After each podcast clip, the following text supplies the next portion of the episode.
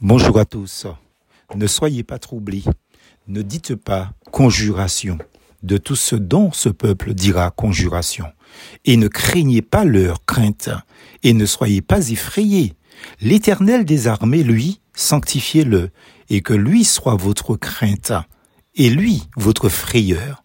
Et il sera pour sanctuaire et pour pierre d'achoppement et rocher de trébuchement aux deux maisons d'Israël, pour piège et pour lacet aux habitants de Jérusalem. Ésaïe 8, versets 12 à 14. Si même vous souffrez pour la justice, vous êtes bien heureux. Ne craignez pas leur crainte et ne soyez pas troublés, mais sanctifiez le Seigneur, le Christ, dans vos cœurs. Soyez toujours prêts à répondre à quiconque vous demande raison de l'espérance qui est en vous, mais avec douceur et crainte.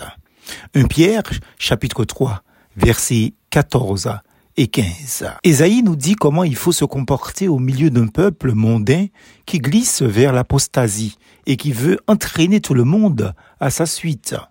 Ne pas suivre ce puissant mouvement commandité par le prince de ce monde, Satan, est quelque chose qui fait peur et qui faisait peur aux Israélites.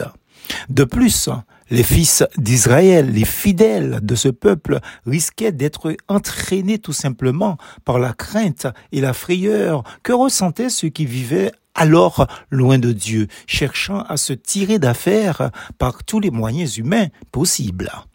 L'exhortation du prophète est simple. Elle consistait à diriger les yeux sur l'Éternel des armées. Lui seul devait être craint et respecté. C'est lui que l'on devait sanctifier, élever en sainteté et voir dans sa grandeur suprême. Il serait pour les uns un sanctuaire et pour les autres une pierre d'achoppement. Le Nouveau Testament nous montre clairement que cela concernait en fait Jésus, le Christ, manifesté à Israël et finalement manifesté au monde entier selon 1 Pierre chapitre 2 versets 1 à 10. Pierre considère l'état chrétien dans ce monde. C'est clairement le Seigneur le Christ que nous sommes appelés à sanctifier dans le secret de nos cœurs. Ensuite, de l'abondance du cœur, la bouche pourra parler de lui avec douceur et crainte face à un monde qui, en le rejetant, peut aussi nous faire souffrir injustement, beaucoup souffrir.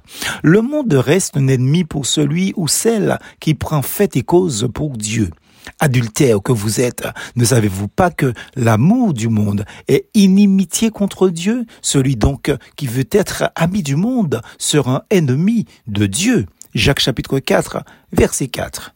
D'où le commandement suivant, n'aimez point le monde, ni les choses qui sont dans le monde. Si quelqu'un aime le monde, l'amour du Père n'est point en lui, car tout ce qui est dans le monde, la convoitise de la chair, la convoitise des yeux et l'orgueil de la vie, ne vient point du Père, mais vient du monde. 1 Jean 2, versets 15 et 16. En cette période de carnaval, l'injonction divine prend tout son sens. Quelle heureuse activité que de s'occuper de la personne de Jésus seul. Nous devons nous garder de nous noyer dans le flot d'informations, de festivités profanes, des publications, des tendances mondaines et des commentaires qui sont déversés sans arrêt dans ce monde troublé.